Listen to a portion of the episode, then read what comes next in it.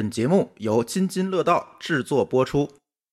Hello，大家好，这是新一期的原汤化原食，我是现在依然在传统媒体苟着的一姐。我是苟在一姐对桌的小黑，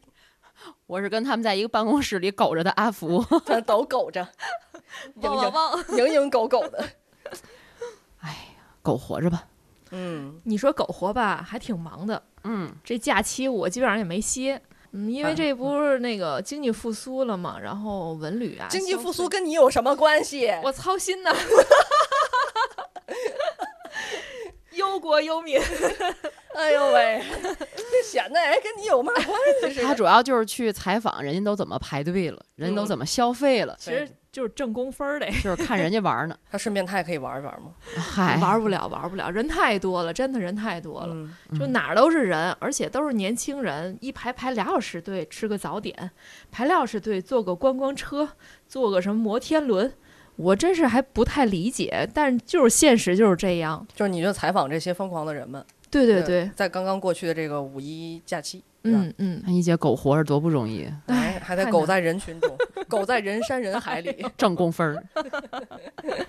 我想起前两天那个那图，就大家爬那个悬崖是爬像狗爬一样过去那个，大家都在苟着。嗯，我我我我也看了看啊，其实现在消费主力或者出行出来玩的大多数还是二十上下的年轻人，尤其以这个大学生或者刚毕业的年轻人人为多啊。哦，嗯，我觉得一个是他们确实体力精力好，什么特种兵，对，特种兵式旅游。对，嗯还有是他们这个现在这个咱们的高铁也方便了，这一天来回或者一天去个近途游的这种成本也确实不高，所以我觉得看起来确实是年轻人更多一些。而且我还听说一个说法，就是很多人骑行五六个小时去海边看日出，其中很多年轻人是因为。毕业后没有特别理想工作，心中郁闷，于是去找一丝希望。从太阳世界里找希望。哎，嗯，这生活得多无望啊！你说看日出那地儿是在天津的东江港是吗？对对对，嗯，其实我觉得，可能每个年代都有这个荷尔蒙爆发，去哪儿冲一下，去哪儿骑行，那个释放一下荷尔蒙的人。但是目的不一样是吧？对，或者说这个之前的背景可能也不一样。这个经过了三年疫情，可能现在的孩子这个就业压力确实会更大一些，他们是因为找不到工作而去看日出是吗？有一部分吧。哦，嗯嗯，你说这个大学生找不到工作，就是，嗯，我现在全局情况我确实不了解，但是从我的采访经验来看呢，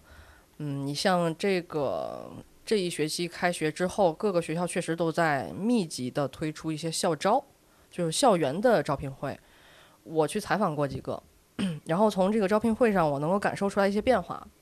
首先，去找工作的人确实是人山人人山人海，嗯我当时采访天津财经大学，然后他们学校就说，比疫情前二零一九年时候的校招人数还要多，所以他们要限流，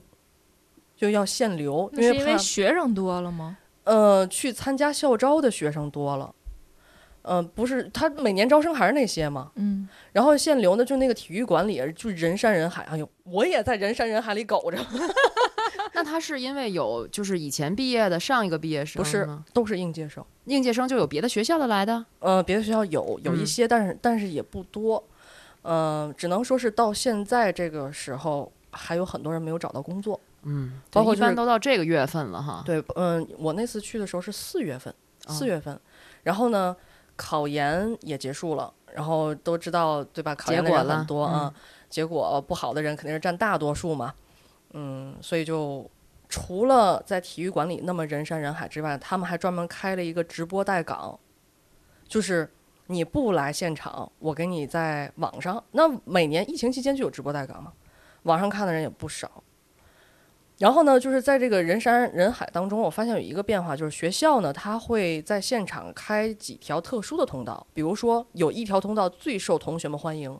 叫现场改简历的通道。嗯，有这个学校的，好像是他们的就业办的那种工作人员，我看上去很年轻，然后他手就是手把手的每一份简历递到他手上，他都一个一个的给画，一个一个给指导，告诉他你这块该怎么改，你这块该怎么吸引人。你知道，就这一条队，伍就能排一个小时。就这件事儿很重要吗？对于很重要啊。哦，就是他对于对于你，咱们都找过工作对吗？嗯你简历要做的漂亮的话，你肯定提高你的这个找工作成功率嘛。嗯大家为什么都要在那儿改简历？大家都是希望我能够在这场招聘会上拿好这个改好的这个简历，在这场这场招聘会上找到我心仪的工作，对吗？嗯所以他在现场才去才去才去改这个简历嘛。这是我今年看到第一个变化。第二，还有老师在那儿设专门的席位给同学们指导你的仪容仪表，就是教你怎么穿衣服，教你怎么化妆。是三年没见人了吗？哦，不是，我觉得可能也是提高这个，包括他那个，我在旁边听老师讲了半天啊，老师不只是给你讲怎么化妆，还有还会给你讲你可能会面临一些呃一些面试的问题，你该怎么你该怎么回答呀？你用什么样的态度来回答呀？你要然后就是教你怎么好好说话，说白了，这都手把手的教了，相当于真的，然后还有免费拍照片儿的。嗯呃，还有法律咨询的，免费法律咨询，就是嗯、呃有一个人社局的有两个人在那儿，也是给大家免费咨询，真的有好多同学去咨询。然后我在那儿采访的时候，就发现现在孩子们的维权意识很强，因为招聘会现场他会有很多招实习岗位的，或者招管培生这种。然后呢，去投这样简历的同学们就会去，嗯，我采到的一个啊，就是他去法律咨询的时候就，就他关心的什么问题呢？就是说我到那儿实习完了以后，他会不会在我实习期结束之后，我这时候也毕业了，然后没有给我转正，那这个时候我我可能就变往届生了，我该怎么维护我自己的权益？嗯再有就是我实习期间，企业应不应该给我发工资？因为有的企业说是不发，那人社局就会一条一条给他回答，实习期间应该是给你发工资啊，什么什么什么的。我就觉得现在孩子们啊，首先他的维权意识很强，其次他们确实也很主动，比如说改简历呀、比如说去学那些那些东西。但是呢，从我在那场招聘会上采访的情况来看，我觉得同学们好像不是很满意。其实那天去的企业不少，有大型的央企、国企，还有四大，因为是财经大学嘛，然后还有这个这个商业综合体，什么什么各种各样都有。但是好像从薪资待遇来讲，他们不是很满意。呃，其次呢，就是岗位的这种需求，岗提供的岗位来讲，他们好像也不是很满意。你别看是人山人海，后来我再去别的那个招聘会上采访的时候，我觉得我发现就理工类的稍微好一些，理工类的稍微好一些。但是呢，如果在天津的话，薪资待遇也不高。我当时采访到了，呃，一个天津理工大学的软件工程专业的一个女生，她接受了那份 offer。然后我说，哎，我说那这个成功了怎么样？你觉得薪资待遇怎么样？她说挺好的。我说多少钱？她说五千。嗯，我我说五千你能接受吗？她说也就这个意思吧，本科毕业也就这个意思吧。嗯，我记得咱们那会儿毕业的时候还六千呢。反正我觉得就是。听你一讲，我觉得现在的年轻人其实还是挺清醒的。对，我到底想要什么？就是嗯我的待遇也好，我在这个过程中，我如何用法律的武器保护自己也好，嗯就是很清醒，比咱们那时候懵懵懂懂的要强多了。对，我觉得好像我们八零后这一代吧，在择业的时候还是挺理想主义的。嗯我相信我们的听友对我们比较熟悉的话，都知道我们从一开始就想做媒体。嗯，我我那个时候就是真的参加工作、找工作的经验相对比较少，嗯。我只参加过一场招聘会，嗯，就是在我们学校的大大体育馆，叫世纪馆那个体育馆里，很很大的一个场地，然后有一个大型的招聘会。我记得当时我拿着简历投的所有的这个用人单位全是媒体，嗯就是无论是当时有什么时尚传媒集团这这种的，然后还有一些传统媒体的，然后还有那时候也没有什么新媒体，那时候可能刚有这个这个互联网的一些媒体，比如说像新浪啊、搜狐啊等等那些资讯频道什么的，就是投的全是这些媒体的单位，因为就是想干媒体的工作。嗯但是我感觉现在好像你现在几乎在招聘会上已经看不到传统媒体的招聘位置了。你先别说，你以前就我那会儿，我比你小几岁吧，就我那会儿找工作的时候，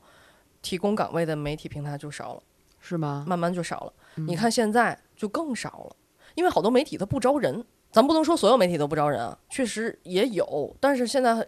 一部分，我觉得一部分是好多媒体死了，对，就是空生存空间被压缩了。报社的已经关对，有一些关了，然后还有一些并没有生长出更新的这个媒体平台来，就是所谓的主流媒体平台来，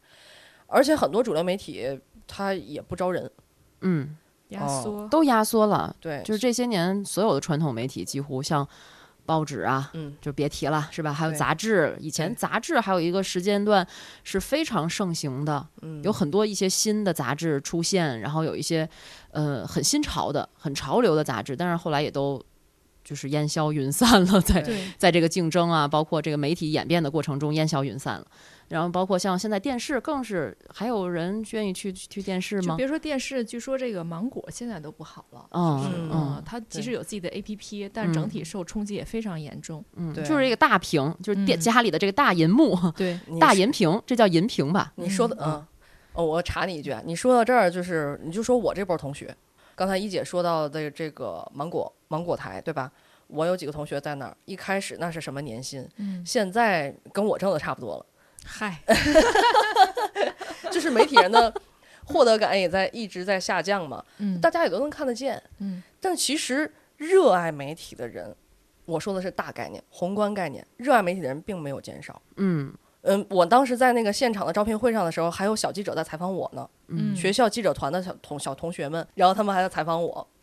呃，然后包括这个前段时间有一个暨南大学新传专业的同学也来采访我，当时他是他要写一篇有关播客的毕业论文，嗯然后他就采访我这个作为传统媒体人，你为什么要出来做播客这些事情，然后后来我也反反采访了他。刚好我就是每一个采访机会都不能错过嘛，我就问了问他，我说那你是学新传专业的啊，你有没有去实习的经历？他有，他跟我说有这些有那些，主要是在南方报业集团。然后呢，我就问他，我说那你将来什么什么打算？他说我现在还没有没有想好将来的打算，但我唯一确定的是一定不进传统媒体，不进主流媒体。其实他这个他给我的这个答案我我不意外，而且他给我的这个理由我也不意外。比如他说到的媒体环境、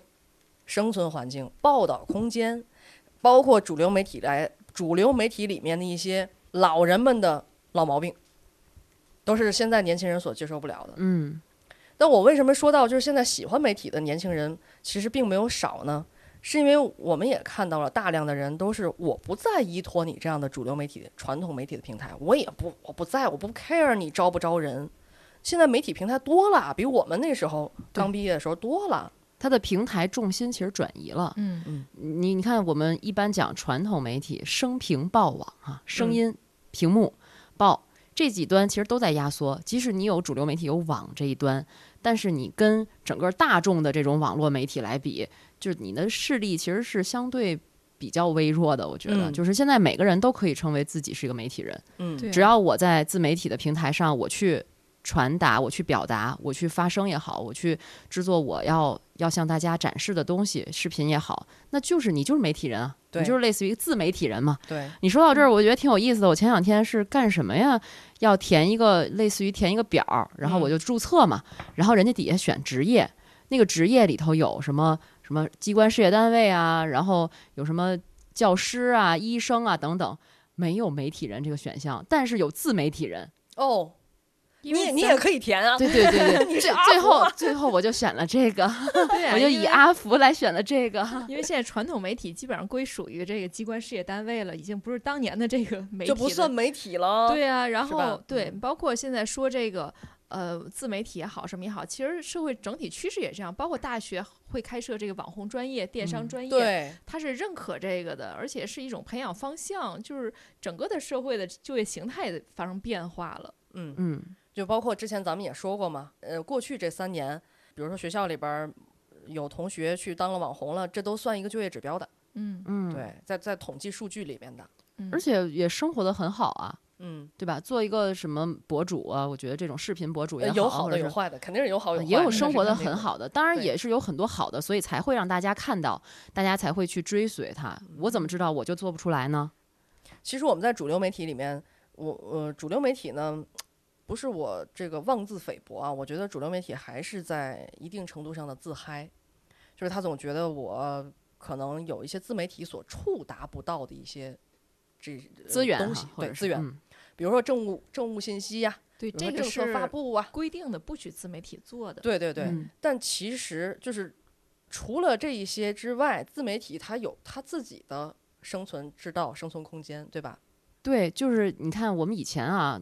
比如说当我们彷徨的时候，总会有我们的前辈向我们指导一二，会说你离开这个平台，你谁都不是。我最烦的就是这句话，但 这句话说的也真对。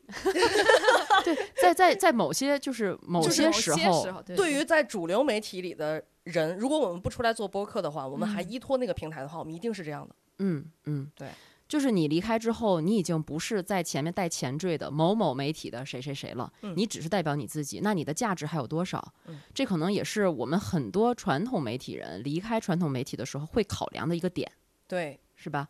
但是我今天早上看了一个短视频，我就特别受触动。嗯我今天看那个短视频是一个，就就我忘了他叫什么了吧，反正是一个大叔带着你，他去环球旅行，他拍这些短视频，让你看到不一样的世界是什么样的。他这一集里带着你去看的是非洲的有一种特殊的舞蹈，叫做烫脚舞，嗯就是脚觉得特别烫，嗯，你就站不住那种，你怎么蹦蹦的。站糖浆里了是怎么的？这 中文翻译也挺有水平的，烫脚。烫脚舞，他好像是非洲科特迪瓦吧，他去科特迪瓦去找，就有点类似于咱这儿非遗一样，你知道吗？都已经快失传了，有的就找不着。他们好像到了一个什么样的部落，到一个什么样的村，然后找这个人，还得找那个类似于乡长这么一个人，就在他这个这个乡里面很有影响，很有地位。说当时他去找到那儿以后，好多人他们很热情，然后就帮他打电话，到处联系，最后还招真找着这么一个传承人。是一个年轻的小伙子，然后当时给大家展示了一下烫脚舞究竟是什么样的。你就在照片上看见和你现场，虽然我没现场看吧，就是你看视频动态的，他完全感觉不一样。他能做到什么呢？一秒钟他能脚踏地七次，这跟踢踏舞可能也 也有一点像。对他对对有点像，但是他那个姿势吧，就是两只手垂到地，就快垂到地上了，膝盖其实是弯曲的。他在哦跳的这个舞的过程当中，他上身几乎是不动的，嗯你看不到。你如果只看上身，你觉得他没动，嗯实际上他底下一直在踏踏地、烫脚，一直在踏地这样这是一种。语言吗？就是关键是，我觉得他记录下来的不只是烫脚舞这个舞种本身，是摩斯密码吗？用脚打打的摩斯密码。看表情没有变化，哦在底下。呃，我回答一下一姐啊，它其实是求偶的一种舞蹈。哦就原来早期她是求偶的，如果她跳的很酷帅、很厉害，跳的节奏很频率很高的话，她能够吸引到呃美丽的姑娘。说明他他甚至下肢力量很强。对她都讲到，她可以也许就带走了。呃，不止一个姑娘，可能很多姑娘都被他带走了。上辈子都是鸟吧？求偶方式跟鸟差不多。对，也得戴上那种就是面具啊什么那些东西，哦而且还很沉，都是铜的，嗯特别沉，所以跳那个舞并不是很容易的一件事情。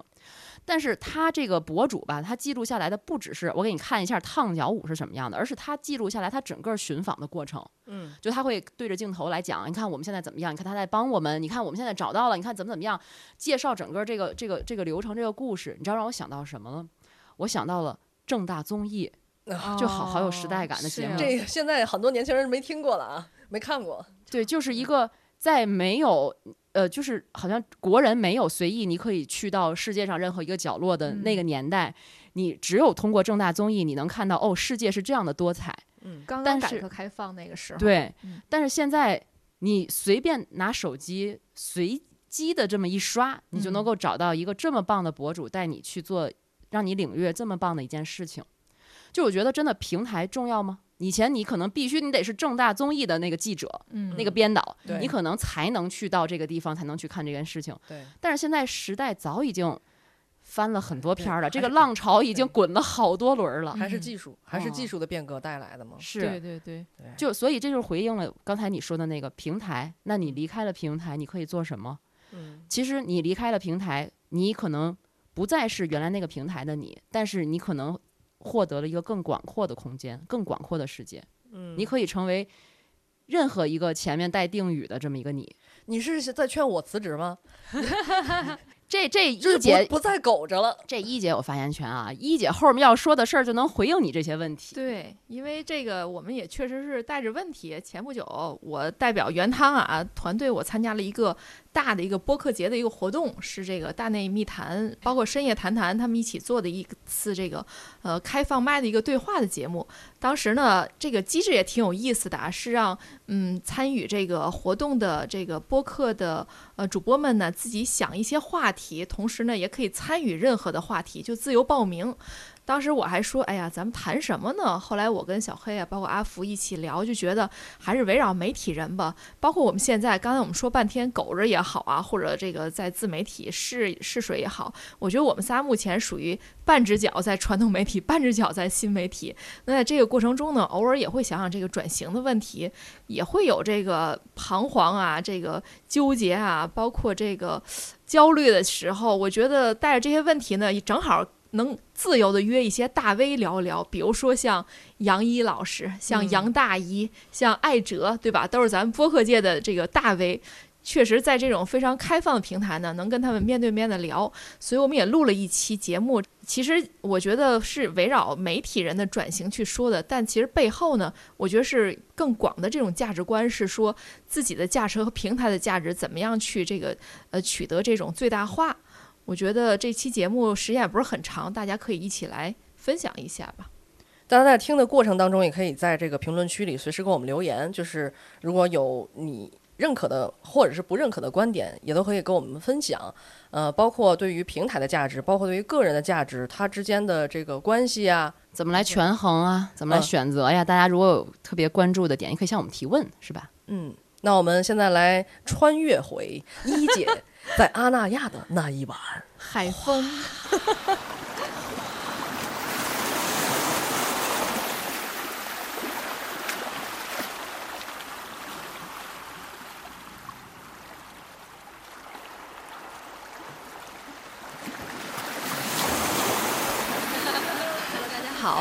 们现在是在阿那亚的空岛，呃，这次非常有幸啊，我们以这个原汤化原石的呃主播的身份呢，邀请大家做一期播客，是关于这个离开传统媒体的新闻人都去了哪儿，然后也非常有幸今天请来了三位嘉宾，那咱们一先做个自我介绍吧，嗯，好吧，Hello，大家好，我现在是新京报的主播，然后呢做一档音频的播客节目，然后。打个广告啊，悠悠鹿鸣，然后之前是新闻一线，对，然后这个话题我为什么来想聊呢？就是我现在还是目前没有离开传统媒体的新闻人啊，就看这个今天聊的好不好，杨毅老师能不能把我收了？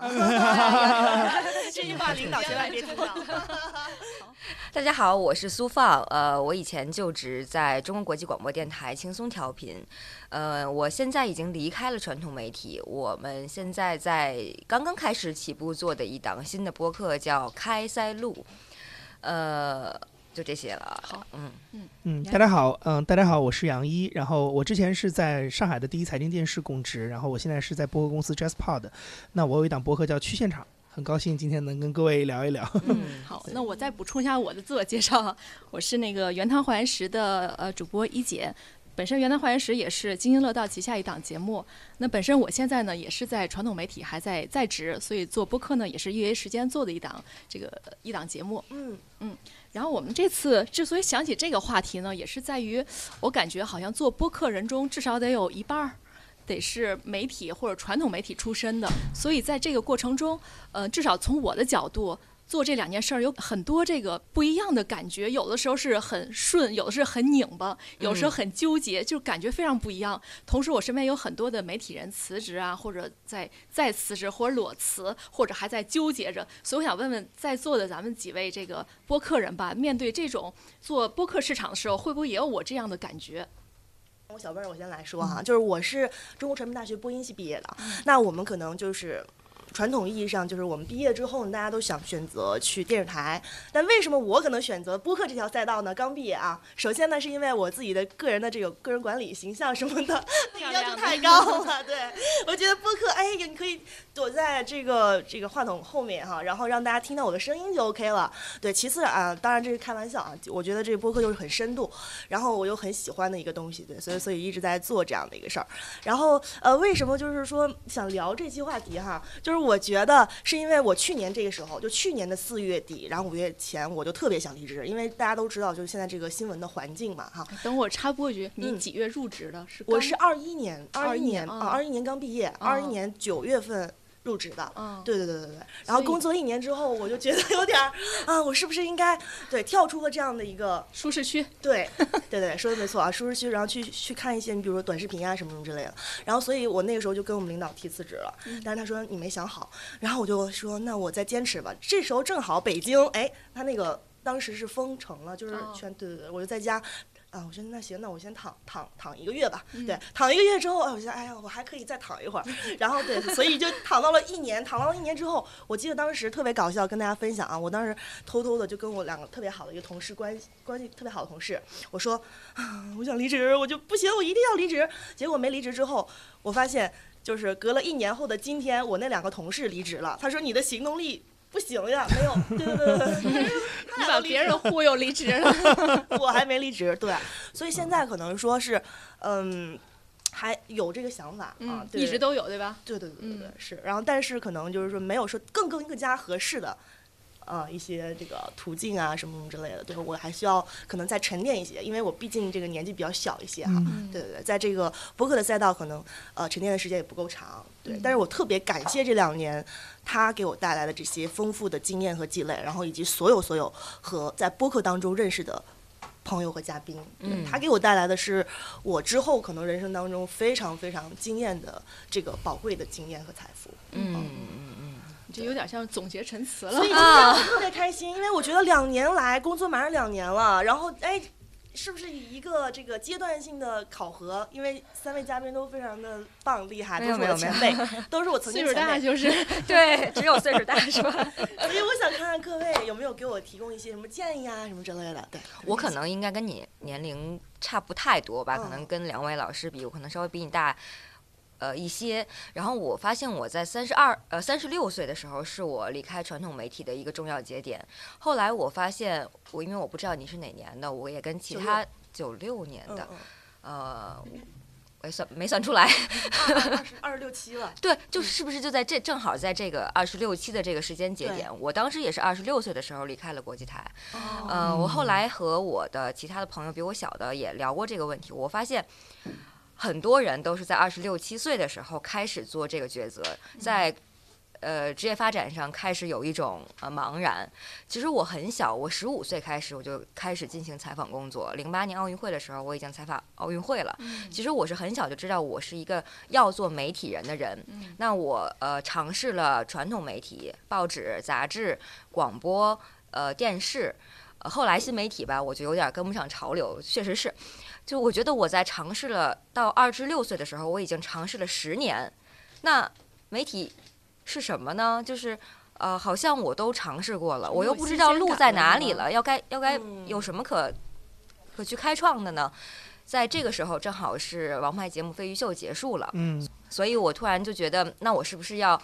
呃打破自己一下？如果我继续在这里，那二十六岁之后的人生，我我就应该知道是什么样子了，无非就可能变成一个更资深的媒体人，那好像没有什么挑战。嗯，对，哎，那能多问一句，你现在在做什么？我现在我是后来经历了一些人生的那个变动，然后呃，从三十岁开始以后，我开始决定转行。我现在在努力的进行呃学习，我是一个配音演员。哦，我还是很喜欢和声音有关的相关工作的，所以不管是播客啊，还是配音演员，呃，我觉得都是这个一个延续吧。嗯一会儿给我们秀一段啊。啊，对对对对对，嗯，杨颖老师，呃，我从哪儿聊起？你是想让我聊？你从就离职的过程吗哦离职的过程对，我我离职是这样，我是一九年呃从台里面出来的，然后我当时到离一九年的话，我是工作了八年，然后我觉得我离职是一个挺自然而然的事情，就没有经历过太多的挣扎，因为呃有有是有对比的，因为我中间可能一四年、一六年当时都有想出来，然后可能想换别的媒体工作，或者是就是投简历，然后我当时领导也挺鼓励我去做这个事儿的，然后。呃，但是你就会发现，就是你你参与了很多面试之后，哎，你发现就是他没有到那个火候，就是我面试反而变成了一个很好玩的，就是可以跟一些陌生的人聊天儿，然后去了解不同行业的一个机会了。就是我好像就是我每次面试都跟人聊得特别开心，然后能 够就是开很多眼界，然后也开始有这个通过这个机会去掂量我在这个公开市场上的这个我自己的身价是什么样子的。对，但是。呃，就是，但是你真的到说，哎，是不是要走的那个时候，就是你觉得没有那个很强大的动力要推着你离开这个事情，就是因为我自己的一个一点点小小的人生经验，这但是这个不能给大家做参考，这因为是个人个性的问题。就是我每次发现我在一个事情上有非常多的盘算的时候，这一定是做不成的。我觉得这就说明你其实内心并不想做。对，就是因为你会不断的给自己找理由，嗯然后就是你在算这个东西好处好处是什么，坏处是什么。嗯但是有的时候你想做一件事情的时候是没有什么理由的，你就是后面有一只手一直在推着你那是。真想做。对，所以就是我觉得我之前的那些我在呃就是台里面的那那几年当中，所有这些中间出来面试或者什么，我觉得都没有这个，就所以他最后就变成是就是出来开开眼界，然后面试变成一个很好玩的过程就结束了。对，你在采访似的，你通过面试了解不同行业。对对对对对对对，就是变成这种，就是心就是心态就反正我也不知道很奇怪，就是心态会很不一样。然后所以就是我，但我觉得到一九年那个时候是。其实反而那次是我最不知道有什么特别的理由，因为我那个时候互走会我已经做了一年半，我公司其实陈彦良也已经注册了，我如果在台里待着，好像也没有什么太大的变化，就对我来说其实是没有什么影响的。但是反而那个时候你就会觉得，哎，好像我应该出来了，就到时候了，是吧？对，嗯，就是觉得好像可以出来了，就是这种感觉啊。嗯然后你要真的说有什么特别具体的事儿，也能也能掰扯出来。比如说那个时候我会发现，因为我们开我们做播客这边开始有一些客户的录制，然后需要经常跑北京什么的，嗯那每次都只能是陈远良跑，因为我是编辑，我是一到五要在办公室里坐班的，我不可能在工作日离开上海。啊，那然后就是我会发现，哎，我两边好像这个时间上的安排不能兼顾了。然后包括那个时候，我有一个很经典的故事是，那个时候二一九年八月份，当时迪士尼邀请我去去美国参加他们的迪二三那个大会，是他们每两年办的一个大会。然后我当时是媒体的身份邀请我去，但是我原来那个单位是不可能批十天的假，啊所以我当时觉得，但是我很想去，嗯，那我就说那干脆辞职去呗，就是 最终迪士尼把你骗走了。对，就是反正有很多这种，但是这些我都觉得就是你可以找补很多理由。但是我觉得那个时候就我自己会知道说那个动力是很不一样的，就是之前是你还没有做出这一步的时候，你就已经开始盘算很多好处坏处，但是这个是你其实已经心里很决定的非常明确了，嗯，然后你再去找很多理由来，支持你的这个决定，对，嗯。不太一样。我我觉得有点像谈恋爱啊，当喜欢一个人的时候，所有优点缺点都不是问题；当不喜欢一个人的时候，就开始盘算哪好哪不好，哪好哪不好。对对对对对，有点有点这个感觉，嗯嗯你像我这边啊，因为我们另另外两个主播没有来嘛，我觉得他们没有来的理由也特别能够体现我们三个为什么至今没有离职的原因。一位这个同学呢，他是今天还有工作，小黑同学，他是从小就有新闻理想，他真的是有新闻理想，所以到他到现在虽然有很多诱惑、很多纠结、很多不爽啊什么的，但是依然坚守在岗位，而且做的也非常出色。嗯那另一位呢，阿福呢，他是家庭为重，本身他就是、嗯呃学业也好，还有工作能力也很强，但是他就是真的是重心更偏向于家那，他更愿意把更多的时间精力放在家庭。那在这个时候呢，做媒体工作其实给他一种便利，他可以有更嗯自由的时间、更嗯宽松的这种呃灵活的时间支配方式。嗯所以呢，他今天没来，也因为家里这边需要他。然后作为我来说，我是觉得我一直很喜欢探索新事物什么的，所以其实有点像刚才杨毅老师说的，就之前有一些所谓的面试啊或了解别的行业的机会，可能对于我来说就是一种。采访或了解的感觉，没有说 我想从事这个行业或改变什么的。对，包括我觉得现在做播客，可能也是呃好奇想试试。但是你你说什么时候真的像杨毅老师那样是有冲动离开这一行，转到这个播客行业？我觉得可能现在时候至少还没有到。嗯嗯我觉得我想问一个问题，好不好？就是刚才杨毅老师说，您说就是想离职，那时候呃已经就是互左互右已经呃做了一年半了。嗯就如果这个时候你可能没做出这点成绩来的时候，就是呃你觉得有就是没有退路，就是你辞职就裸辞或者这种，哎，如这个事情是这样，我在想说，如果胡总忽右当时没有做的很好的话，我觉得就是那个时候没到吧，就是你我离开台了那个时候就没有到。我觉得就因为他不他不至于说让我需要去重新分配精力这件事情，他就是我维持一个每个周末聊录个音聊个天儿，这个事儿就过去了。对，然后我可能也没有，就是也不会给我一种我，因为我觉得这个东西它它很它有点玄乎，就是说你自己其实做了很多事情，它在改变你的人生轨迹。对，它不是说一个特别理性的判断。如果我互者会没有做，那也许我一九年是不会走的。对吧？是因为你做了这个事情，然后又又又有了这个所谓你说的一点点小小的，我觉得能看到一点希望的东西，它就会改变我很很多潜移默化的想法。但是你又不知道是什么时候发生改变的，就是你你有一天忽然开始意识到，就是哎，我的这个工作重心好像是可以变了，然后你就会顺理成章的做。但我在想，就是你刚才那个那个假设，就是如果他没有做的特别好。那也许就是不会到那一步，那我可能我的潜意潜意识里就是这个事儿也只能是作为一个业余爱好做，它不能替代我的全职工作，那我可能嗯就没有那么大的动力离开，有可能是这样的。了解。对，所以一般就是可能说你您赞成就是我们一般的媒体人哈，他自己可能哎本职工作有，然后空余时间可能做一些兼职或者副业，然后如果做大做强了之后，哎立马辞职。我其实不一定建议。我先说我的感受，我觉得我不一我不一定会这么建议，因为我有的时候会觉得说，呃，这个东西本身它有很多的像赌博一样，就是你你你，因为人的精力是很有限的。就是当你要把一个精力剥离分一部分出来的时候，它其实像赌博一样，有可能你能做得成，有可能你做不成，但是它都会对于你嗯正在进行的这些都会有产生很多影响。所以我反而觉得这个东西说说到底真的是有点顺顺其自然的感觉，就是说，你有的时候你对有一件事情你特别特别想做，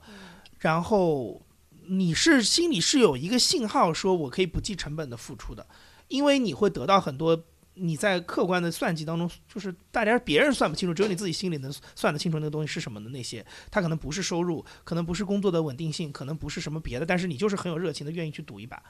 对，所以我觉得我倒不不觉得是说大家一定要在有一个全职媒体工作的同时弄弄副业，给自己留条后路。就我觉得不是这个逻辑，而是说就是你真的是有些事儿你想做，你就先去做。那只是说这个做发生，它是在你兼职的状态下就发生了，还是说我先把前面这个斩断前缘再做，这事儿就不重要了。就是这个选择就不重要，而是说你真的有一个想做的事情，这个比较重要。对，对我打个比方，我就觉得这个事情非常像找对象，咱们一直就把这个是骑驴找马还是？对对是是斩断前情丝还是骑驴找马？对对呃，那我们要不要看看简历啊？看看下一个 这个对应聘者，这个求婚者是什么样的？那比如说像刚才我觉得你跟杨怡老师你们一起说的这个培养一个爱好，那就是我是不是先悄没声的爱上一个人，等我们俩能在一块儿了，我们俩我再跟这分手。听着有点渣啊。对呀，我觉得不同的人生选择吧，属于。其实我觉得从辞职这个事儿，单说辞职这个事儿，就是呃骑驴找马是挺难的。我也觉得是。是，呃，但是你培养一个新的爱好之后再转换，是反而就比较平衡，比较舒适吧。嗯，我觉得你拿那个谈恋爱举例子，我觉得特别形象，因为这个事儿就是有的时候它不是你想骑驴找马就能找得到的，你就算有这个心，你真的能遇到，那我觉得那个就是我刚刚说的干扰因素，就是你目的性太强，你可能找到一个还不如原来的，是很有可能的事情，就是这个我觉得还挺形象的。苏芳，那你是当时属于裸辞吗？我当时是合同到了一个期限，那个时候我进行了非常纠结。当时真的我离开了，我说我不续约了之后，啊、有一段时间很痛苦。对，你在的平台已经很高了，很后悔的了啊。对，很后悔。我想我是不是没有在这个地方开发到绝对？我是不是也会对不起自己？后来我甚至跑回去跟我的领导说，我还要再续约。我也做了一些努力。后来我发现这就是人生嘛，就是到这儿了，就是到这儿了，就开始新的一篇吧。有一段时间会很怀念，呃，在台里面工作的那个状态，呃，包括我们是英语频道，我们就非常的自然，就是很友好，都不能说管这个杨老师您好，今天您来了，我们不能叫我，必须叫杨一你好，哦我来了。国际化的。对，就是要直呼大名。如果你叫什么什么叫什么什么老师，就会容易被别人嗯鄙鄙视你很宽松的环境。很宽松的环境。嗯，就是在国际台那个环境像个特区一样，对吧？对对就比较舒服。是是，到万圣节大家穿的乱七八糟的来了嗯，。懂懂懂。一般人很舍不得离开的，我觉得。是是，就是这种舍不得的和我要不要留在这儿一辈子就看到头了。其实我可能是太早就进入了很好的平台，呃，确实有有人嘛，就是围城嘛。这个其实那个体制内啊、体制外，这就是围城和婚姻是差不多的。嗯，反正我看我周围就是同事嘛，离职以后的，我觉得去向也挺多元的，比如去高校或者当公务员，还有去企业做这种公关啊，包括去创业啊什么的。就是当然也有发展好、发展不好的，但是我觉得有点儿相同一点，都是还有一种怀念对于媒体的这种经历。对虽然他当时就走的时候挺决绝的就走了，甚至于是咬牙切齿、骂骂咧咧走，但是他说在外面的环境可能还要更严苛一些，相比于嗯媒体的环境来说。嗯，我不知道你们身边有没有一些比较奇葩的这种呃离职的故事啊，或者媒体人转行的这些故事吗？我最近读了一本书，就李小萌老师的，嗯他那个就是《你好，我们》嘛。嗯对对对，嗯其实他是一五年那个时候央视就铁饭碗主持人，其实当时我就做过研究，他自己也写了嘛。当时是离职了有四位，郎永淳，嗯，对对，郎永淳当时是我师哥，就是对对对，他也是播音系的嘛。然后但是他去了，你看他们四个人好像都是去了不同的赛道，就是有去 B to B 的，还有那个张泉张泉灵对，他又去参加马东的节目。嗯其实每个人都选择了不同的，对嗯，由于不同的原因吧。然后那个李小萌特别搞笑，她当时是因为生娃了，对对，然后大家说是不是什么呃什么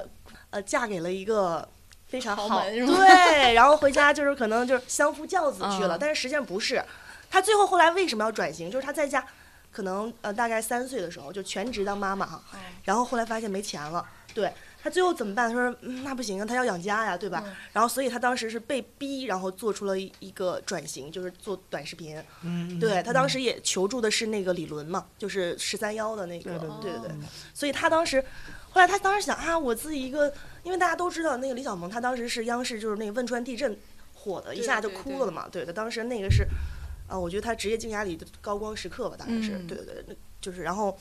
所以经常这个案例也是被无数的老师啊就跟我们讲，哦。对对对，所以。他后来转型到这种短视频，他当时自己也不知道自己成不成功，但是哇，人家现在真做得太好了，嗯。就是你看他那个抖音，人家三年的这种呃育儿吧，嗯。然后结识了各种各样的这种专家，对，就是做这种母婴啊什么什么之类的，对他之后的这个现在短视频的转型也非常的有帮助。嗯。我周边的非常多的朋友都是在传统媒体做的非常优秀，但是他们可能因为环境的原因、各方面原因，然后现在转型。嗯但是我看到他们其实转型，虽然在刚开始的时候稍微有些痛苦，但是都拿到了成绩，我觉得都很不错。嗯，对，所以我觉得没关系。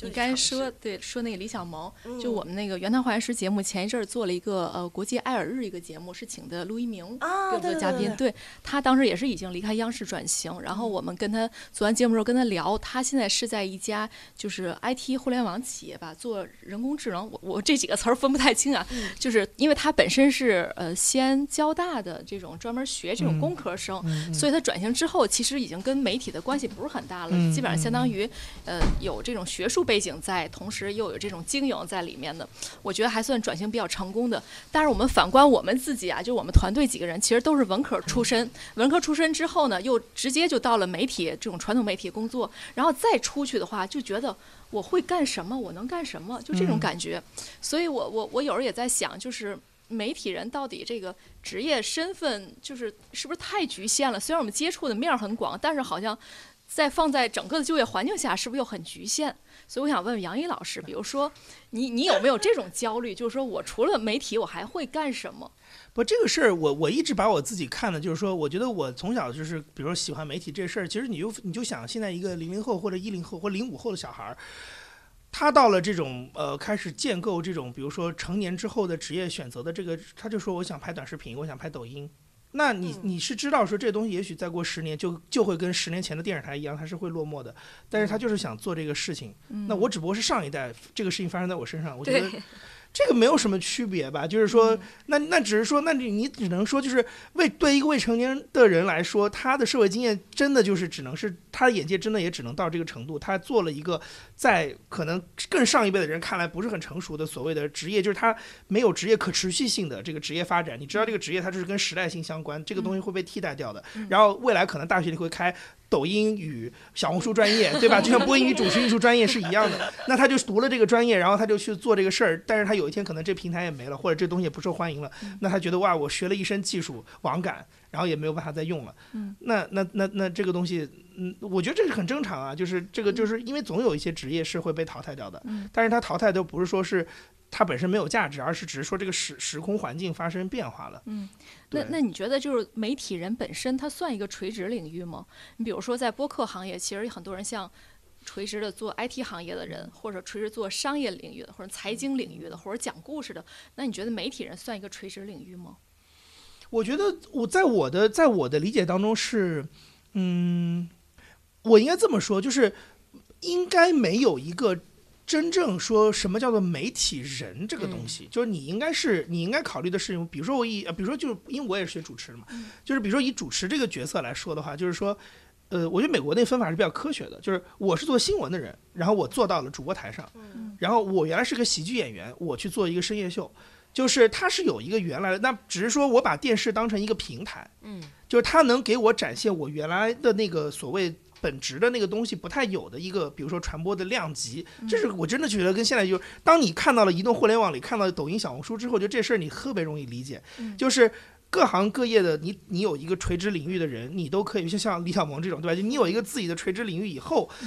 你都可以跑到一个巨大的流量入口里去，让你的这个东西乘以十倍。我觉得这个在十年前，这就是电视能做到的事情。那只是说他站到了一个这样的平台上，然后让他的能量一下子放大。当然，这当中就有很多运气的成分，它跟你在你原来的专业里是不是最强，我觉得关系又没有那么大，因为你可能只是刚好又结合了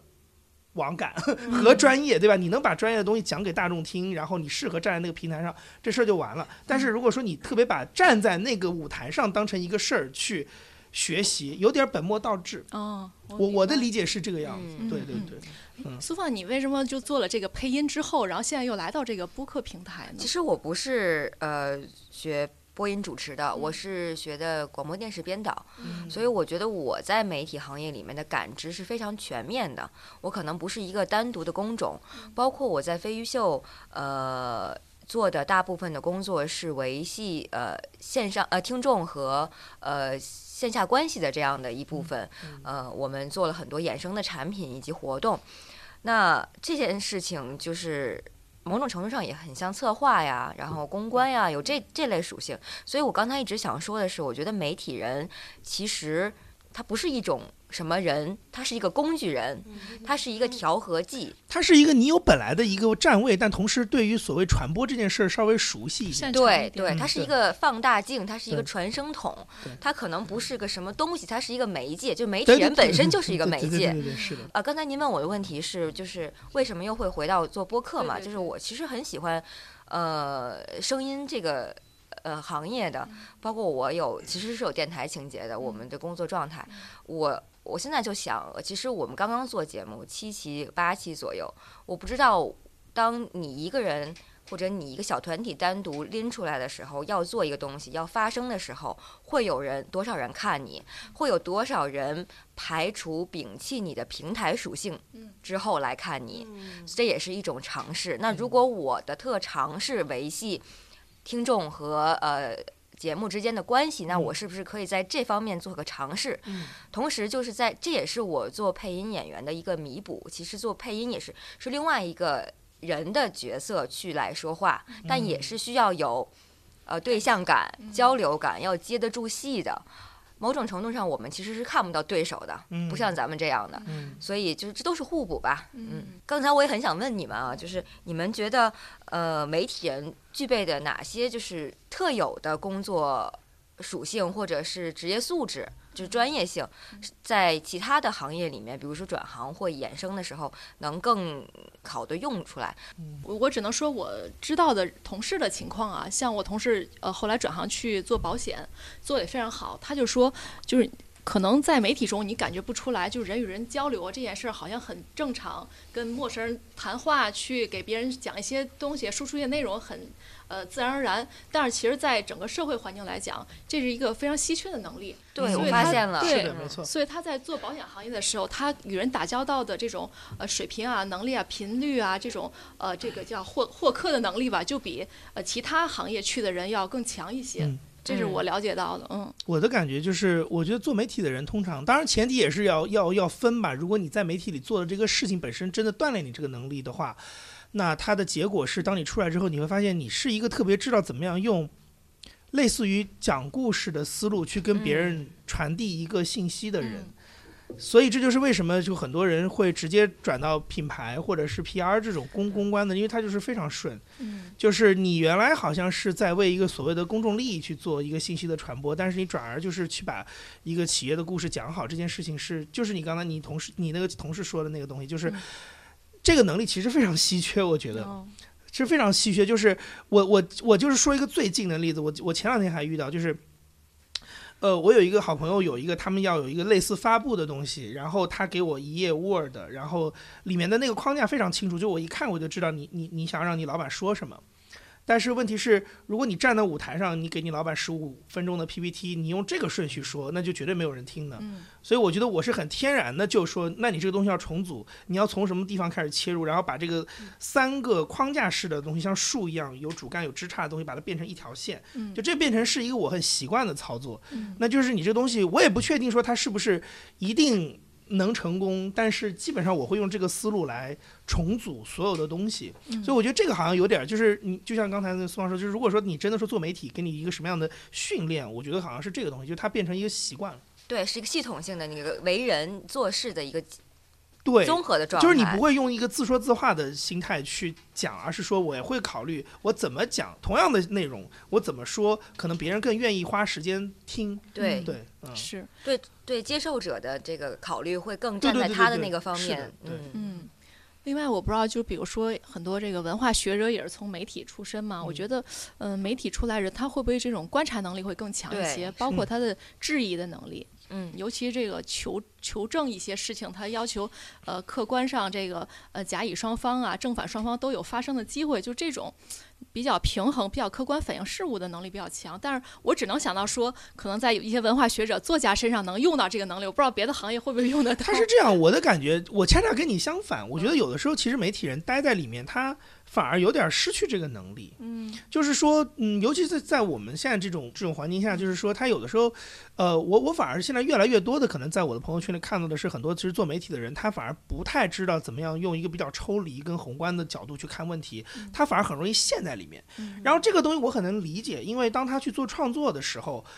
他其实很需要陷在里面去找到一个能够善于传播的东西，你不能太抽离，因为你抽离，别人就说啊，你怎么在跟我讲一个好像自己都不相信对的事我都我就是我就是要钻在这个牛角尖里，然后要在黑白之间做一个选择。你怎么突然跟我说说这个黑白其实不重要？我们来看一下更更广大的东西。所以我觉得反而我我看到的反而是相反的例子，就是他的工作其实迫使他要不停的钻牛角尖。嗯，嗯因为你钻牛角尖可能更适合，尤其在现在的这个移动互联网的环境里，可能它更适合，就是它不是引领性，它是迎合性的传播的时候，它更适合普通人的接收信息的思维方式。然后他自己慢慢会训练的，让自己也变成这个思维方式。他已经不太习惯跳出来看了，嗯就是你反而你刚才说的那种比较平衡什么那些东西，就是呃，因为他的读者现在不需要，所以慢慢他也忘记了这一块东西。对所以这个媒体环境确实是一个很大因素吧，只能说嗯，是。可能有一点儿，嗯，嗯，对。我们节目交流的时候也曾说过，就是尤其做新闻的人，有一句话就是新闻是没有人格的，就是它新闻它本身是没有性格的，所以会不会导致媒体人或者新闻人本身他也没有所谓的人设？但是你在自媒体的环境下，或者比如播客环境下，它反而是需要人设的。对，这个这个问题特别好，嗯我觉得就是我们很难找到自己的人设，是吧？我 们 都有这种困惑。对，同感。就是我，我现在分享我的感受啊，因为我们是二一年底开始做的博客，一开始做的时候，就是我们觉得还好吧，就就尤其咱们做声音的，觉得哎输出比较舒服能听。后来呢，我们那个朱峰朱老板就给我们评价一下，就是你们没有观点。嗯，哎，我想后来很感觉也是，因为我们在平时的工作过程中采访别人，或者说是输出什么观点，其实主要是被采访人他去输出，我们只是一个桥梁。但是在自媒体环境下，我本身就是这个所谓的嘉宾或者这个输出观点的人，我只有输出观点才能体现我在这个自媒体中的价值。后来我们才慢慢慢慢的在扭转，但是这个过程挺痛苦的，也是因为你，你会不自觉的觉得，哎呦，这么说不太客观吧？然后是不是不不太好？对但其实世界上也没有真正客观的观点，所有观点它嗯都是有主观因素在里边的。嗯，所以就就在慢慢转型。现在这个怎么去处理你节目的这个定位啊，包括跟这个《新京报》内容的结合呢？呃，因为我就是呃，之前采访过这个杨澜老师、鲁豫老师，都是视频专访。对、哦我自己个人的可能对于优秀的一些女性，比如说前两天和那个许吉如聊了周受资，对，就是大家都很关注的这样的一个男性，就是可能对于呃这方面，尤其是女性的一些视角啊、去。特别有兴趣，然后大家，然后对我的这些评价，我的一些受众也觉得，哎，蛮合适的。那可能就是在这两年的摸索当中才，啊，呈现出这样的一个节目。所以你们这个主要是访谈类的嗯，对，哦。访谈类的节目，哦，就是说，跟我就是相反的，我节目从来没有人听，没有人推，也没有人听，对就是，刚两嗯个月吧，我看你们对，两个月啊，嗯不用着急。我也特别想看知道金主爸爸在哪儿。杨宇老师有经历，有分享因为我知道我之前看的那个文章就是新榜采访您的，啊因为我们和新版合作也很多。啊，对，他说，毕竟就是，而且还邀请那个猛哥啊、思思，当时一开始聊了一个这个播客的经济，就他怎么样去变现。嗯，对，其实我觉得这个也很多可以聊。嗯，对，可以。我我我我我记得你刚才问的那个就是那个呃什么个性不个性那个事儿，我觉得其实这不是自媒体才有的东西，就就是所谓传统媒体时代，你也会发现有人设的人，他就是受欢迎啊。嗯道长一不是一个在新媒体时代才出现的人，他是一个在自传统媒体时代就已经出来的人。嗯传统媒体时代里，当时其实就包括两种有人设的人，一种就是专业人设。就吴小莉、杨澜是属于专业人士，他没有什么个人观点。你不知道鲁豫，你不你在鲁豫有约的时代，你是不知道他的观点是什么的。他现在可能有的时候在播客里出现，你他反而真实了一点，就是他有些自己的想法、爱好会体现出来。但是他当年做访谈节目的时候，他就是一个专业的提问者。对，专业主义的人设是可以打造出来的，这是一种。嗯当然还有一种就是说，他通过让通过更真诚的表达自己的想法，然后让你的受众去关注到这个人，就是我是不是喜欢，这是另外一种。所以我觉得，其实，在传统媒体这也是一个经常用的招数，它没有太大的变化，只不过是说以前它你需要经过平台的一轮筛选，嗯就是平台愿意给你一个节目版面的空间，让你去展现这件事情。嗯现在是变成你可以。有平台的加持可能会 曝光的更好，但没有平台的加持，至少你也有这个权利去开一下，你也可以赌一把，有可能你是能出得来的。嗯但我只是觉得这件事情本身它不是一个特别，因为到了移动互联网时代，有了自媒体才出现的东西。其实传统媒体也一直是这么用，因为受众就是就是认人，有的是很多时候它就是比较容易记住人，嗯然后人这个东西也很容易被打造，但是它对于它相反的是有一个风险，是当你背后的平台特别依赖人的时候。那就那对这个平台本身也是有风险的，因为人是流动的，嗯你要接受这个客观现实，就是人是会流动的。嗯然后你得知道说，你不能把所有的宝压在某一几滴水上，嗯它得是你得你也得用一套流动的心态看它，那就这个就会是一个比较好的互动。我觉得这是这个事情到，我觉得对我来，那那最后我其实我觉得它的点只是在于说。我作为一个个体，我自己是不是一个有可能产生一个什么人设的人？对因为有的人的性格他，我坦白的说，就是他不是说你没有个性，而是说你没有个性本身就是一个个性，嗯对对吧？有有这个说法，有这个说法。当然啊对，就是你能，就是你能把，比如说你能把，就是很客，我觉得我自己有一点，因为我觉得我的听众听我的节目是不太会期待我自己表达什么的，我的听众可能很多时候是可能听，可能是比较喜欢我问别人，嗯嗯，就是我的观点其实没有那么重要，他嗯他就是那他这个就是对我来说，他也是某一种人设，但是这个人设并不建立在说你发表很强而有力的观点的这件，或者是把你自己的形象弄得非常鲜明这件事情上，你是通过另外一个方法被别人。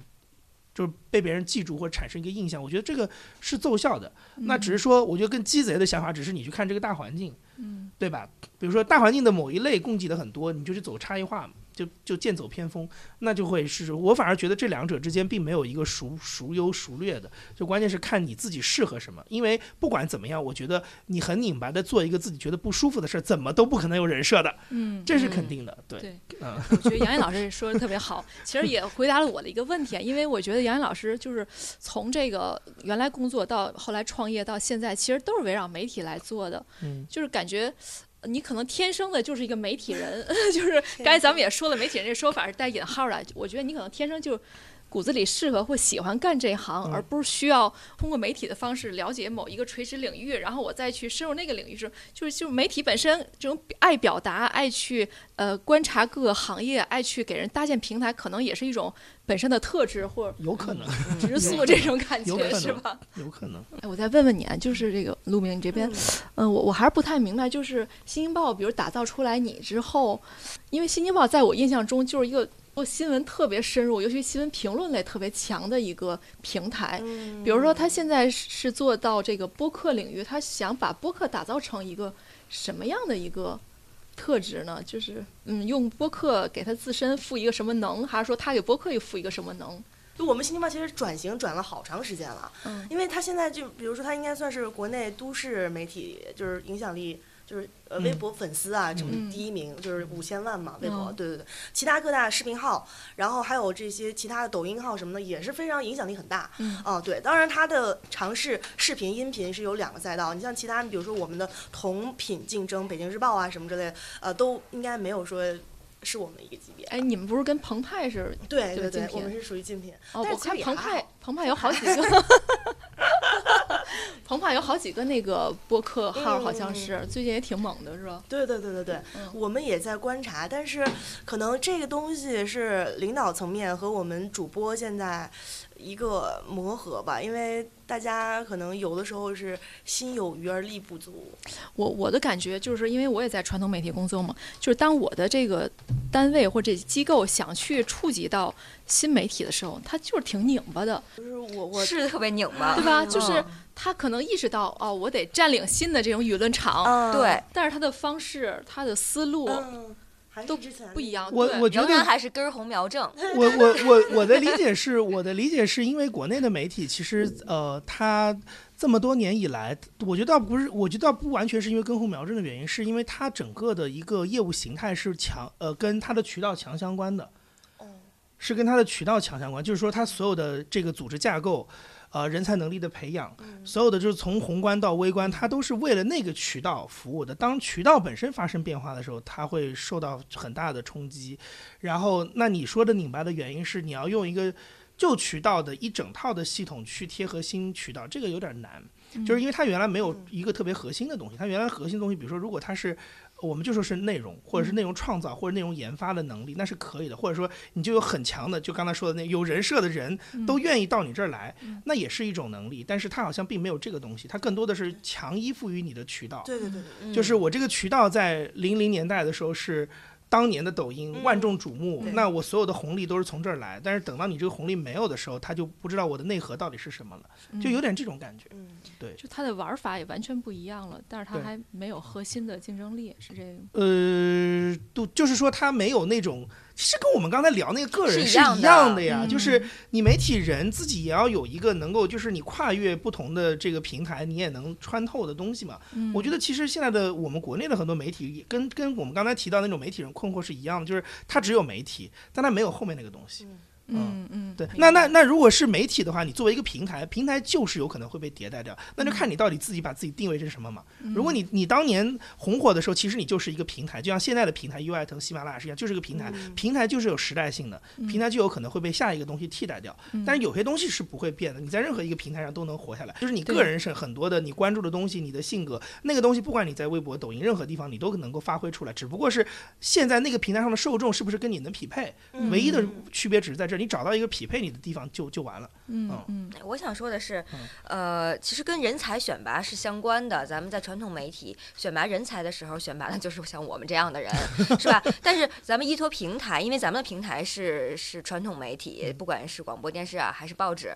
呃，但是现在比如说像 B 站、像抖音、喜马拉雅上面有很多二次元的主播，呃，什么。好多我都不知道是啥意思，是吧？我觉得如果让他们来做传统媒体，他们也是不适配的。嗯所以咱们在适应新媒体的身份转换和他们从二次元到传统媒体的这种呃宏观的思路和倾听者的角度，嗯他们也是做不到的。嗯所以这就是。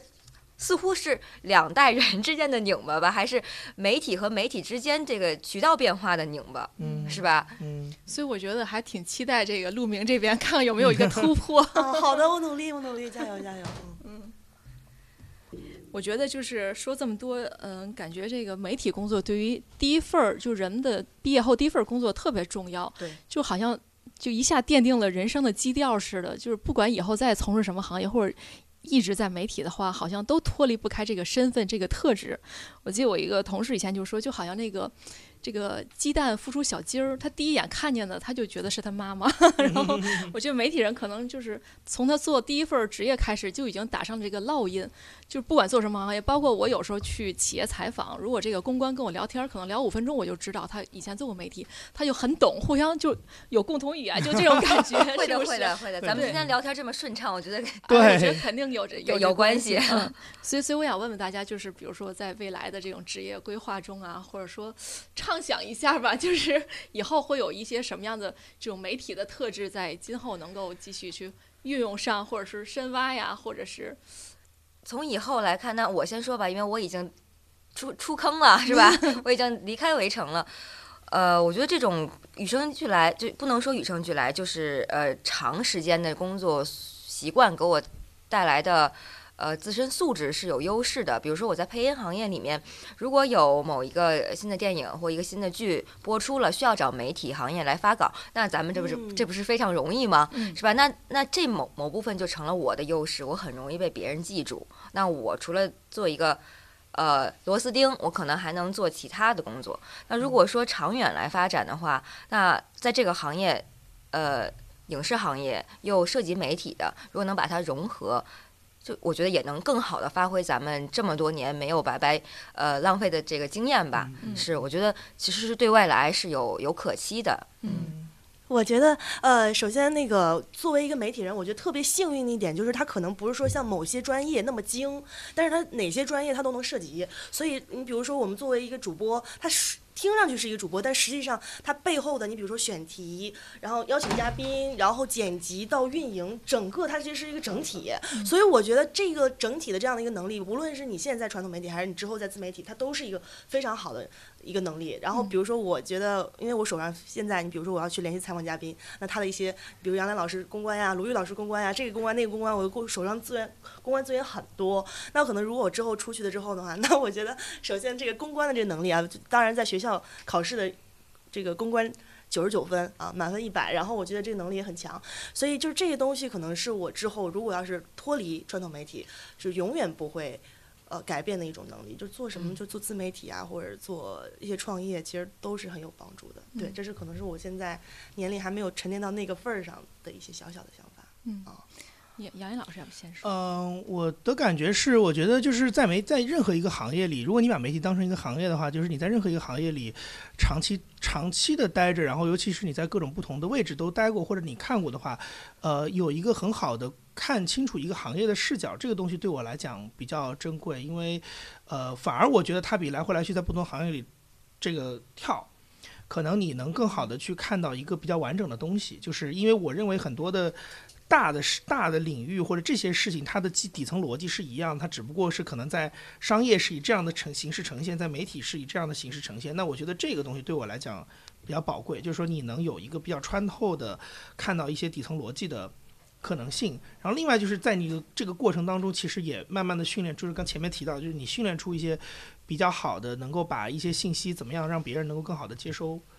的这种能力或者是一种思维方式，我觉得这个对我来讲也比较宝贵吧，因为这东西也有很多不同的地方是可以用到的。嗯，对，我觉得杨毅老师现在还有一个，可能你不觉得是，但我们觉得是你发挥力特别大的一个社会责任，就是你把美国的很多先进的这种播客的制作方式传达给我们。对，真的就是我听过那期节目，嗯对吧？还有那个我们那小黑买的那本书啊，，NPR 那个。对，可能现在呃，基本上很少有机会让我们这些传统媒体人能够这么近距离的去了解国外的目前的媒体已经发展到什么水平，它的制作流程是怎么样。我觉得你这个作用很大，是吧嗯谢谢谢谢。但我觉得这个也就是我刚才说的，可能还是跟那个宏观的那个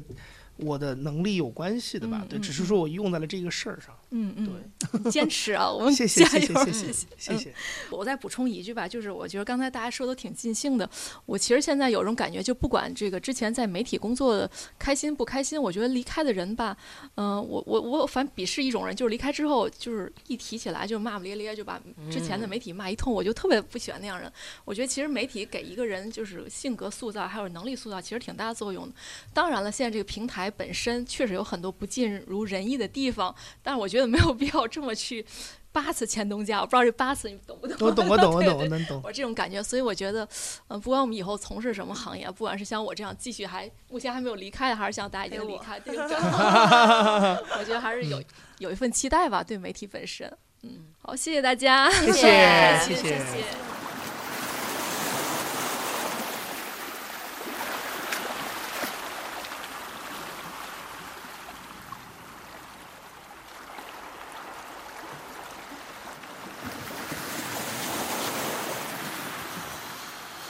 哎，回来啊，回来回来，渐入渐入。你们听完感觉怎么样？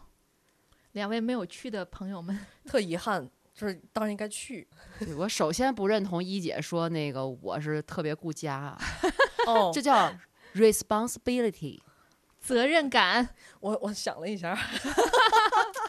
真的这怎咋整啊？你说是吧？是但你这次没去，不就是因为家庭原因吗？对吧？我这次没去也不是为了理想，是为了狗，狗住都是说狗住，就是没没完成那个每个月要工分儿要求的工分儿，啥理想啊？狗？住狗住，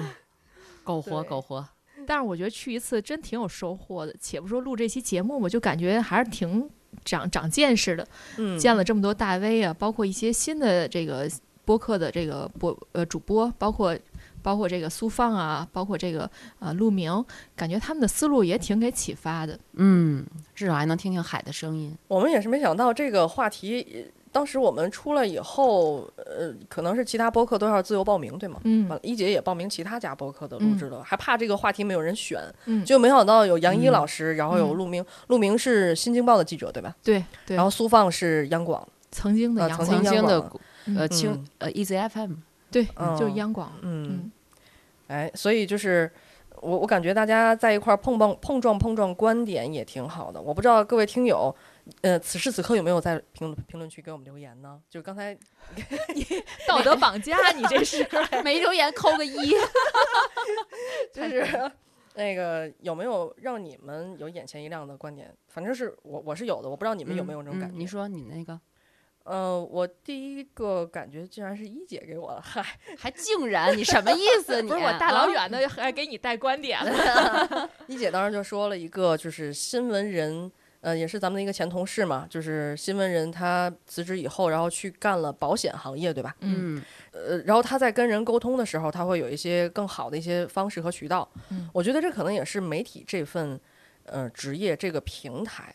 它所赋予一个人的意义和价值。嗯对我们是不可否认的，可以可以看到这个，然后让我就是为什么让我眼前一亮的，就会让我觉得我这第一份工作选的还是有一点意义的。总不只是苟着哈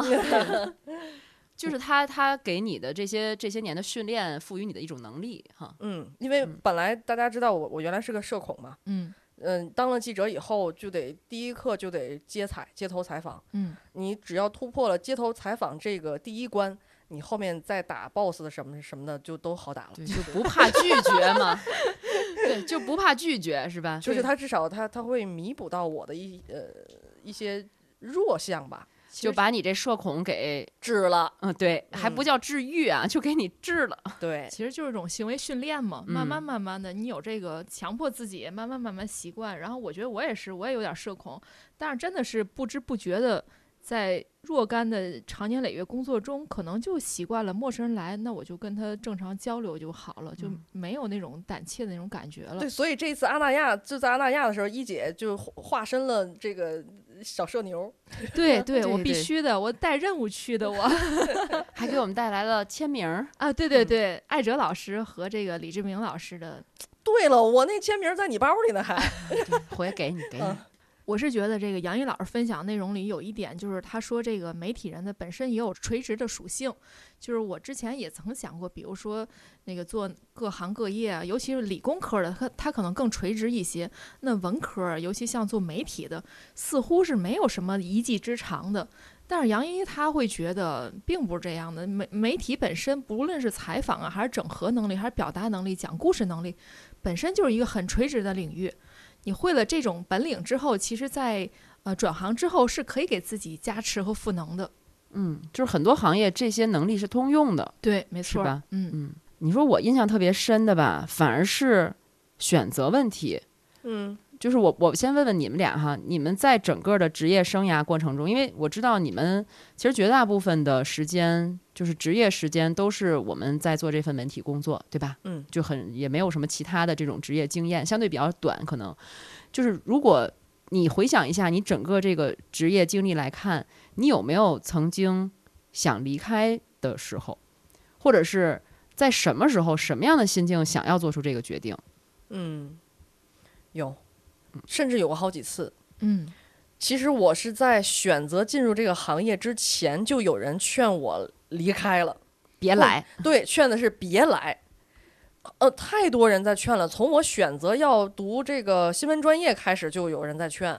说你不要读新闻专业，新闻无学，新闻杂学，新闻无学。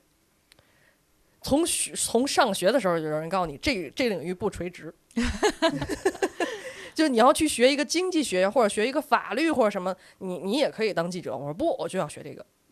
其实你从时间上来讲，差不多他就比我小三四岁吧，嗯，对吧？也就那个时对间，从我工工作之后的那个三四年之后开始，其实就是嗯、传新媒体，新媒体已经崛起了。那个时候，对。对，那个时候像微博呀什么的都已经很就是但是我很流行了。但我嗯想的是你，我不管将来我是进传统媒体还是新媒体，它的媒体逻辑，它的底层逻辑还是新传专业给你的、嗯新闻学、传播学里的它的它的理论也好，它的应用技能也好，它那个是通用的。嗯，就是说，其实他为什么他会遇到这种情况？我是说，就是因为嗯他那个传播的那个时代，在这个节点已经发生变化了。呃，真正发嗯生变化的时候，是我刚到咱们单位的时候，当时有一位前辈，在我去那儿以后，中午在那儿吃饭，吃盒饭，那是我在那儿吃第一顿饭，然后那个前辈悄悄地滑动了他的椅子，滑到我旁边跟我说：“来这儿干嘛呀？快别在这儿干。”当时你肯定觉得，当时我就说：“那你为什么不走呢？”我心想：“那你为什么不走呢？”现现在我跟他差不多大了，我现在能回答这个问题了。为什么？等一会儿咱再说啊，为什么走不了的问题。然后后来中间呢，也有一些新的工作机会，呃，包括其北京的一些这个其他的，当时是是哪儿你知道吗？那个乐视体育，嗯，得亏没去，嗯。然后后来还有天津的一些民营企业的一些这个，我都没走。嗯呃，是因为我还是有一点儿情节的，还是有点儿情节的，甚至。嗯，我之前老听友都知道，我是很很艰难的才从一个学渣，然后慢慢慢获得这份工作，所以我很珍惜它。首先，我很珍惜它。其次呢，就是我觉得我我那个时候还处于一个上升期，然后还有好多东西自己没有学会，没有猫门儿，我总觉得好像还是感兴趣的。嗯，还有嗯你未知的领域呢。嗯哈对，呃，而且那个时候的报道环境，说实话，我我没有特别深重的新闻理想。刚刚一姐在这个阿那亚录节目的时候说小黑有新闻理想，是我的这个新闻理想不是那种新闻理想，就是大家一提到新闻理想说我要改变世界，我要改变社会什么，我不是。我的新闻理想是实现我个人的一些价值，我没有那么崇高的理想。嗯嗯，然后现在我的理想实现了，就是一切都实现了，实现了以后就就茫然了，然后有的时候就会怀疑自己的价值。其实又树立了一个新的理想，有的时候确实也有点想要改变社会上的一些那样那样的现象，但是这个具体我们不说了，就是媒体环境什么样大家都知道。嗯，其实现在蛮想离开的。说到离开这件事儿，我我我我很少会提，但是我会借机发挥一些问题，比如说我们之前和呃前央视主持人陆一鸣老师，我们录那期爱尔日节目的时候，当时给大家爆个料啊，就是我们录完节目之后，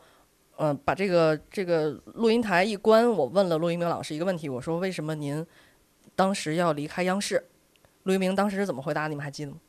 他说，因为他已经发现越来越少的人会打开电视机了。对他说他突然之间有一天发现，嗯他说这个问题很严重，嗯他觉得很可怕，于是他出来了，然后去了现在这个比较火热的这个人工智能领域，对吧？嗯，同样的问题呢，我们在前一段时间，我们到北京去拜访文化有限的杨大一老师，当时杨大一老师问了咱们几个一个问题，嗯，你们还记得问的什么吗？为什么出来做播客？对，你怎么总向我们俩提问呢？对，我说累了呀。然后我，所以我当时给了他一个答案，就是我现在所在的这个媒体形式要死了。然后大一老师当时说了一句，说我一直在等一个人跟我说这样的话。终于有人说这句话了。其实我们说这句话和陆一陆一鸣老师说的话是一样，为什么我们一直在围绕着这个一来回来去转呢？杨一老师，杨一、陆一鸣、那咳嗽那一姐，还有杨大一，你说怎么回事？咱们我们就向着第一名来冲刺。对，播客界的一字辈儿。对对总对对对总而言之，就是呃实际上我们和陆一鸣老师的这个状态是一样的，嗯，就是我们所在的这个平台不再被受众所接受了，只不过他已经迈出这一步了，嗯对？吧？这个事儿我们一会儿下一个话题再说。所以说说嗯说到我要离开呢，就是。就是我，我是觉得现在这样的一个节点，给了我想离开的理由，但是我为什么没走呢？没地儿要我呀。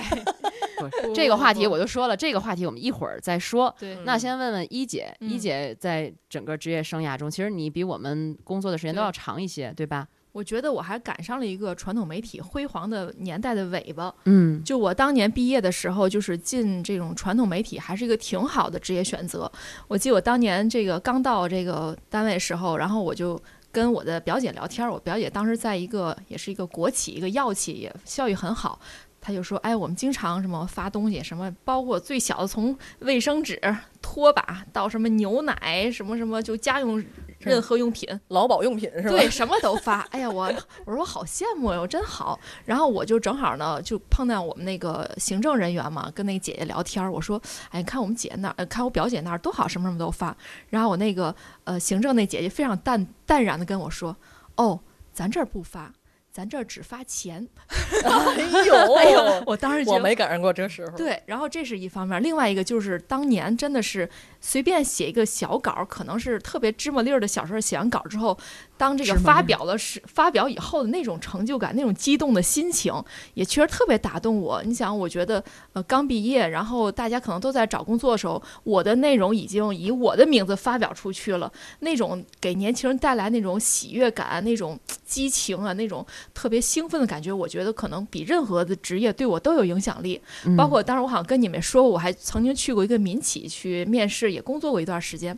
那个当时在民企的时候，也虽然负责文字工作，但永远是属于二线，就是后勤嗯或行政类的。当时就给我们排一个表，说每周每周几你要负责打扫卫生，每周几你要负责什么。我觉得可能在企业，尤其民企可不太奇不太奇怪，但是当时在这个所谓的传统媒体的这些地方。写稿的人是属于一线的，一线的人怎么能去打扫卫生呢？对吧？当然，我纯业务岗，对，嗯纯业务纯业务岗就会有这种心理落差，所以还是觉得在媒体特别好一件事儿。呃，但是你说后来这些媒体的起起伏伏什么，也确实经历着，包括整个城市，我觉得也与此相关。天津在那个年代，对吧？相当于两千年初的时候，还不像现在 GDP 这么的落后。当年我觉得去北京和上海只比天津待遇好那么一丢丢，我不觉得对我有这么大的这个影响力。那我在天津的一个主流媒体待着，我不觉得比去上海或者北京的一家民企的嗯嗯待遇啊各方面条件能好那么多，所以一直就留下来。然后哦，我记得我前一阵儿呃中间我也试图找过别的工作，但是我觉得有点像杨一说的，就是你在算计或盘算的时候，可能你未必真的想找。然后有一次特别有偶然机会参加了一个所谓的职业规划的一个讲座，当时的那个朋友就给我们每个人一个测试表，比如说你喜欢干什么，什么让你觉得有成就感，就类似这种填填填，填完最后可能有的人他说那个你最终。最终关注的可能就是钱，然后你最终关系关注的可能就是呃关系，就比如说你特别希望有个特别和谐的关系，或有的人最终关系的是一个家庭，然后到我这儿你知道是什么吗？嗯，居然是最终关注的是社会的公平与正义，哎哎呀，天生的媒体人啊，真的我自己都没有想到，你知道吗？然后他当时说你要不就干媒体，要不就干法官啊、律师之类的。啊哎，我觉得可能这真的是骨子里或潜意识里嗯，自己的这个本性所致，所以为什么一直留到现在？虽然各种原因或什么，我觉得就像刚刚才那个小黑说的，有情节也好，有情怀也好，可能就是更愿意在这方面去用力，哪怕现在各种问题待遇也好，公平也好，也受到很多不舒服的这种对待什么的，但是。这个力量不足以撼动我本本身的这种追求的东西，就不愿意换赛道呗。嗯，就跟你说那谈恋爱的那个那个角度一样，对对对，你只适合找这样的对象。哎，对，这对象他再混的不好，也只适合他恋爱嗯脑是吧？所以就是一拖再拖，拖到了现在。对，其实大家可能都会有，就无论是不是咱们这个媒体行业里头啊，或者是我们听友可能是在其他的行业里，你在一个行业干时间长了，有的时候你真的会有一种，就像恋爱一样，你审美疲劳了，嗯，或者是你觉得你自己在这份职业里面可能。嗯，没有前进或上升的这种通道了，嗯就是你遇到瓶颈了，都会面临的这样一个我想要换一个赛道，或者我想要离开的这么一种冲动的这种选择。但是我觉得我特别同意杨一在刚才访谈，呃，在他们在聊天里面说到的那个，就是你有没有在盘算这个事情。就是他，如果你还在盘算这个事情，他真的是时机不成熟。无论是刚才小黑说的也好，还是一姐说的也好，就其实，在你有冲动的时候，那你为什么没有选择离开？不用介意哈，也不用后悔我当时去或者没去，那说明他就是时机没到。嗯还有感情，还不想分手。对，嗯他就是你还在盘算过程中，觉得现在可能还是最恰当的这种选择，还没到你离开的时候。也许有一天哈，我们的播客真的变成了 top 哈一线的这个水平，真的变一，对，真的变一，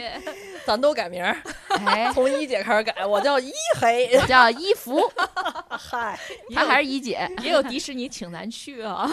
啊，迪士尼请咱去，你没。听吗？就刚才杨一说的，哦他那个哦哦哦，就是迪士尼要请我去，我肯定我也能做出像杨一老师这样的选择，辞职，因为我是迪士尼深度粉，请你做保安，不是人家是请他去参加一个什么什么会，对，请你做保安，嗯，你去吗？做保安，你看我又盘算了，那可能够呛，还没到时候，还没到时候。哎，所以现在这个时机还没到啊，就是我们为什么要脚踩脚踩两条船呢？刚才一姐也说了，我们狗吧，狗的还不是特别狗，就是还得再出来，再再开辟一个开条新船，就是进了播客这这个船。就是躺不下去呗，嗯，嗯，我们也挺难的，呃我们三个其实私底下还总在争执，在讨论这个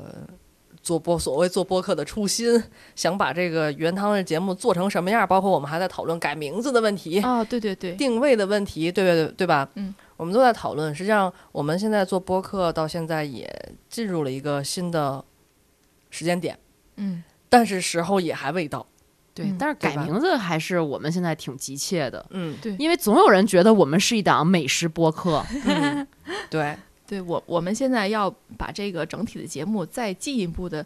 升级哈，包括名字，包括定位，包括这个整体的包装什么的，我希望是以更好的这个更这个专、更垂直的方式呢，与咱们各位听友进行沟通，也希望大家一如一如既往的支持我们。其实我们刚开始做播客的时候，没想到会走到今天。我没走，我没想到会走到今天，就是可能比我想象的发展的要好吧。啊，其实还蛮快的，真的。对，嗯时间过好快，但我就没有想过，嗯，我做这事儿我就好，那我想做就去做，嗯那做到什么程度，做成什么样都没有想过，其实就是大家对我们这种支持，我觉得就是推动我们，你别在这 PUA 听友了，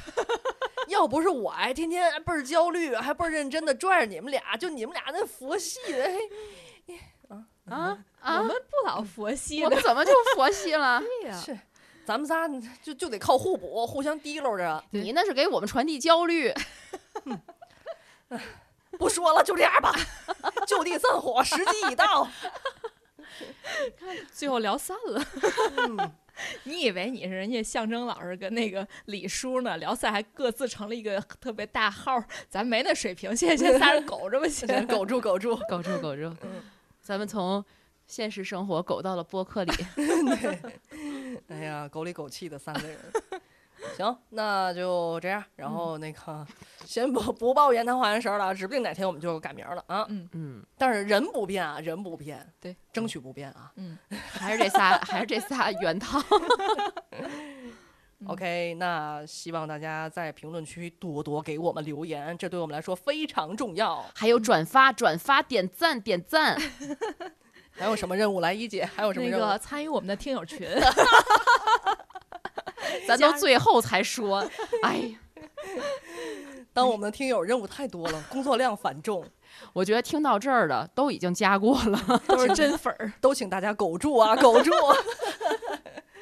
好拜拜。拜拜。